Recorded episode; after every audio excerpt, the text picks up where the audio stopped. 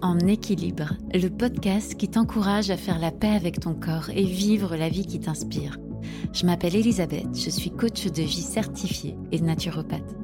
Ma mission est de te donner des ressources pour que tu reprennes les rênes de ta santé et de ta vie. Avec ou sans invité, je partagerai avec toi des prises de conscience, des notions et des outils qui vont te faire changer de perception et trouver ton équilibre. On se retrouve ici même les premiers, troisièmes jeudis de chaque mois. Je te souhaite une bonne écoute. Pour se différencier, sois authentique.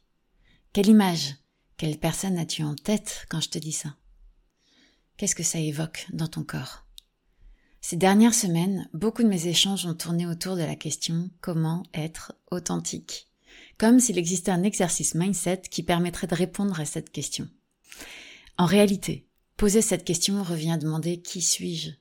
Ou comment exprimer ma personnalité et mon univers pour me démarquer de la masse. Je pense que le mot authentique a été galvaudé, perdant tout son sens au profit de techniques marketing.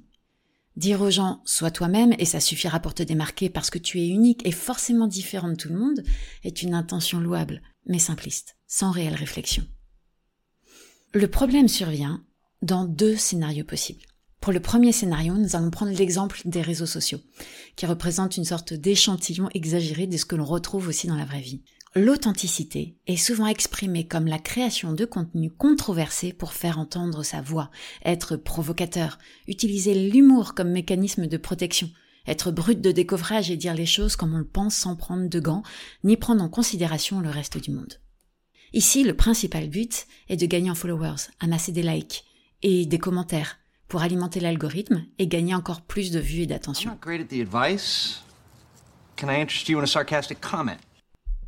C'est une technique qui est aussi utilisée dans les journaux à scandale, les journaux People. People. La politique. Et la créa de contenu sur Instagram ou TikTok. Et le deuxième scénario est quand on ne se retrouve dans aucun des comportements ci-dessus. On ne sait pas qui on est exactement. Et soit on est gelé dans l'action, soit on se compare et on se minimise.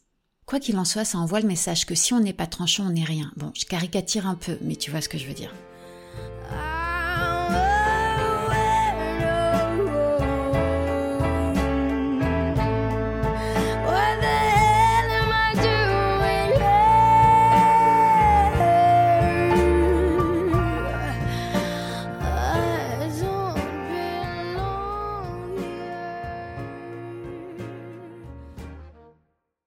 Revenons à l'authenticité.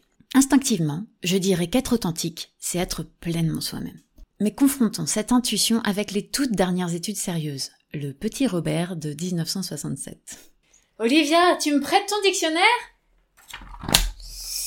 Alors, authenticité. Authenticité. Alors, est-ce que tu peux lire ce qui est là?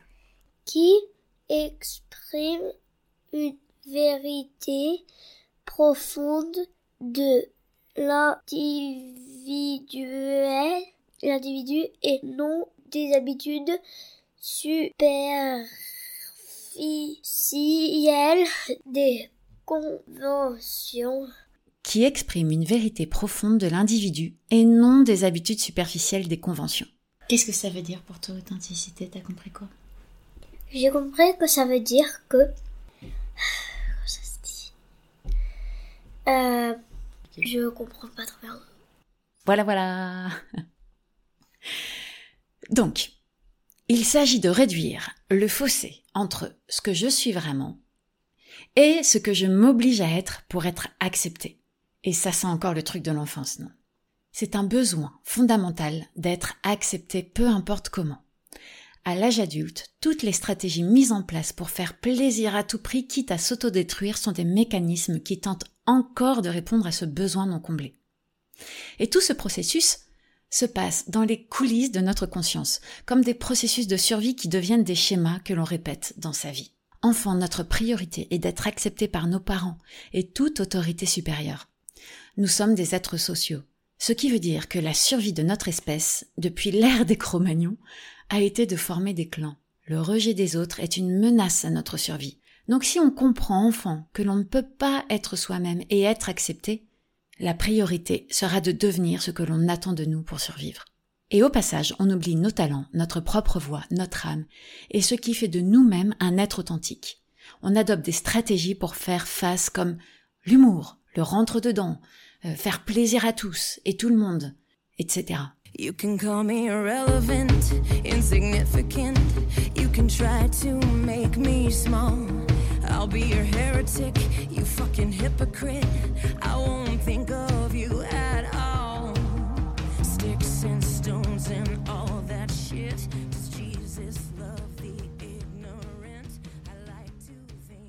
Je crois profondément que la recherche d'authenticité ne doit pas être confondue avec la recherche de se différencier à tout prix. Sortir de l'eau, se différencier est une fausse quête car nous sommes, par définition, uniques. Et on remarque naturellement les gens qui sont authentiques, avec eux-mêmes, naturellement, sans effort artificiel. Et être authentique est un voyage en quête de sens, de vérité, du juste, qui nous ramène vers soi-même, nous permet de gagner en assurance et de libérer sa parole. Et je crois que c'est un périple sans fin, comme mettre les voiles vers Uranus. Est-ce qu'un jour, on aura vraiment toutes les réponses à la complexité de notre être en constante évolution? Est-ce qu'un jour on se sentira 100% unifié, complet, définitivement et pour toujours? Non. Par moments peut-être, oui. Ce que je crois, et c'est mon avis personnel qui n'engage que moi, c'est que ce voyage nous amène vers plus de sagesse et d'intelligence émotionnelle. On tend vers l'unification plus que la division. Je ne crois pas que cracher ses émotions et sa colère dans des contenus à visée marketing fasse partie de la vraie authenticité. Alors, comment se différencier si là est toute la question? Eh bien, la réponse d'être authentique est toujours valable, mais suppose plusieurs étapes, comme apprendre à se connaître, s'accepter et s'aimer. Et aujourd'hui, j'aimerais vous donner deux ressources pour commencer ce voyage-là. Et quoi de mieux que de se poser différentes questions pour avoir des réponses différentes? Ces questions vont te permettre dès maintenant de revoir ta façon de considérer l'authenticité et faire un pas vers ta définition personnelle. Déconstruire ce qui ne te sert pas ou plus. Réunir certaines parts de toi oubliées sur le chemin. Alors choisis l'exercice qui te parle le plus. Plonge-toi dedans à fond et partage-le autour de toi à d'autres personnes qui ont besoin d'entendre ça. Je t'invite à prendre le temps de répondre à ces questions. Et je suis certaine que tu vas commencer à développer un nouvel état d'esprit. Bon, si tu es en voiture en train de courir et que tu ne peux pas prendre de notes, tu peux retrouver une fiche récap de ces exercices gratuitement dans le descriptif de cet épisode.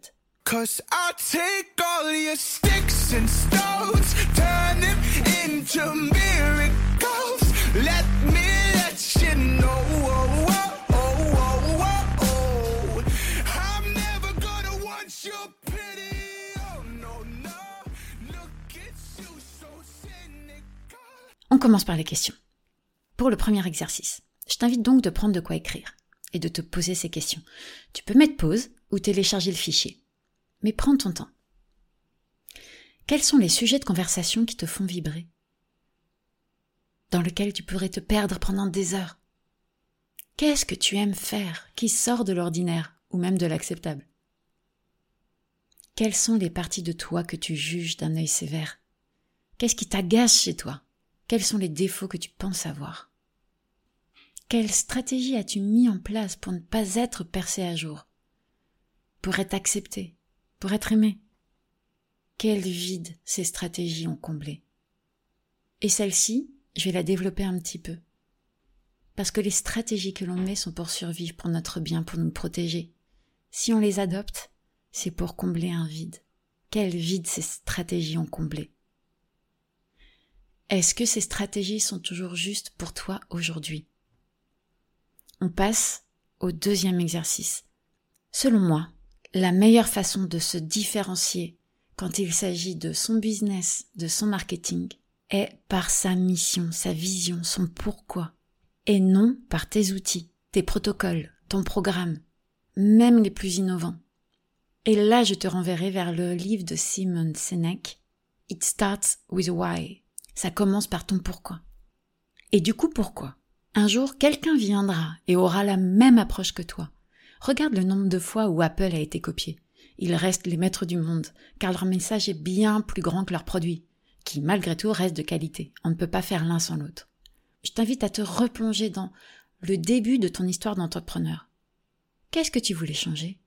Qu'est-ce qui te motivait? Si tu avais le pouvoir de changer un truc dans le monde, ce serait quoi? Et si tu avais la possibilité d'y participer, sans être limité par la peur, la légitimité, le fait que ce soit possible ou non, peu importe, quelle serait ta participation? Ton pourquoi se trouve ici? Que ce soit une question d'équité, d'embrasser sa différence ou de rendre le monde du travail un lieu d'épanouissement pour tous. C'est ton pourquoi. Et c'est ce qui va mener et guider toutes les actions, tous les programmes, tous les protocoles que tu veux mettre en place.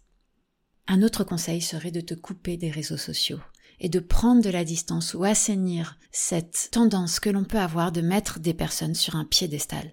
Car cela t'empêche d'aller voir ce que tu as toi, ce qui fait de toi un être unique, ce que tu es déjà et te fait aller constamment courir vers ce que tu n'es pas. Tu vas alors chercher de nombreux masques qui ressemblent à cette personne et non à toi. Et bien sûr, le conseil le plus important et ce qui sera le plus efficace pour toi est de te faire accompagner. Tu ne peux pas changer ce dont tu n'as pas conscience. Ton cerveau, ton système nerveux, tes cellules ont horreur du changement, car ils le prennent comme une menace. Et revenir à soi, c'est sortir de la boucle des scénarios que tu t'es répété des millions de fois. C'est trouver de l'apaisement dans ton système nerveux, sortir du stress et de l'anxiété pour gagner en résilience. Et ce chemin est pavé de résistance. Pour réellement avancer, il s'agit d'avoir un reflet de ce qui se joue en nous. Être encouragé, guidé. Et ça peut se faire en coaching, en thérapie ou dans toute approche qui te parle. Pour moi, le combo gagnant a été et est toujours la psychothérapie pour travailler les traumas, faire le deuil de mon passé, et le coaching pour me connaître, me dépasser, m'accepter et me définir. Et si le sujet de la différence entre coaching et psychothérapie t'intéresse, dis-le moi, je pourrais faire un épisode à ce sujet. Et voilà, on arrive à la fin de cet épisode. S'il t'a plu, s'il t'a parlé, n'hésite pas à venir échanger avec moi directement, mettre un commentaire sur Spotify, Apple Podcast ou YouTube, t'abonner pour ne pas louper les prochains épisodes. Ça fait vraiment plaisir, ça m'encourage au quotidien et ça permet aussi que cet épisode soit proposé à un plus grand nombre de personnes. Pour celles et ceux qui ne le savent pas, j'ai aussi une newsletter que je publie quand j'ai quelque chose à partager. C'est un contenu très différent et complémentaire, plus intime, où je me permets plus de choses. J'y parle des coulisses du podcast, de prise de conscience dans mes accompagnements perso ou avec mes coachés, tu y découvriras des astuces et des conseils mindset, de santé, de vitalité et plein de ressources pour te permettre de t'épanouir sur ton chemin d'entrepreneur. Toujours en mêlant le business, le mindset, le système nerveux, la vitalité, la santé. Et on se retrouve pour un prochain épisode. Merci d'avoir écouté cet épisode. Si tu as aimé, n'hésite pas à t'abonner et à en parler autour de toi. Tu peux aussi soutenir ce podcast en y attribuant la note de ton choix. Si tu veux en savoir plus, rejoins ma communauté sur les réseaux sociaux, mon blog et ma newsletter. Les infos sont dans la description de ce podcast. Je te donne rendez-vous dans deux semaines pour un nouvel épisode. En attendant, prends soin de toi.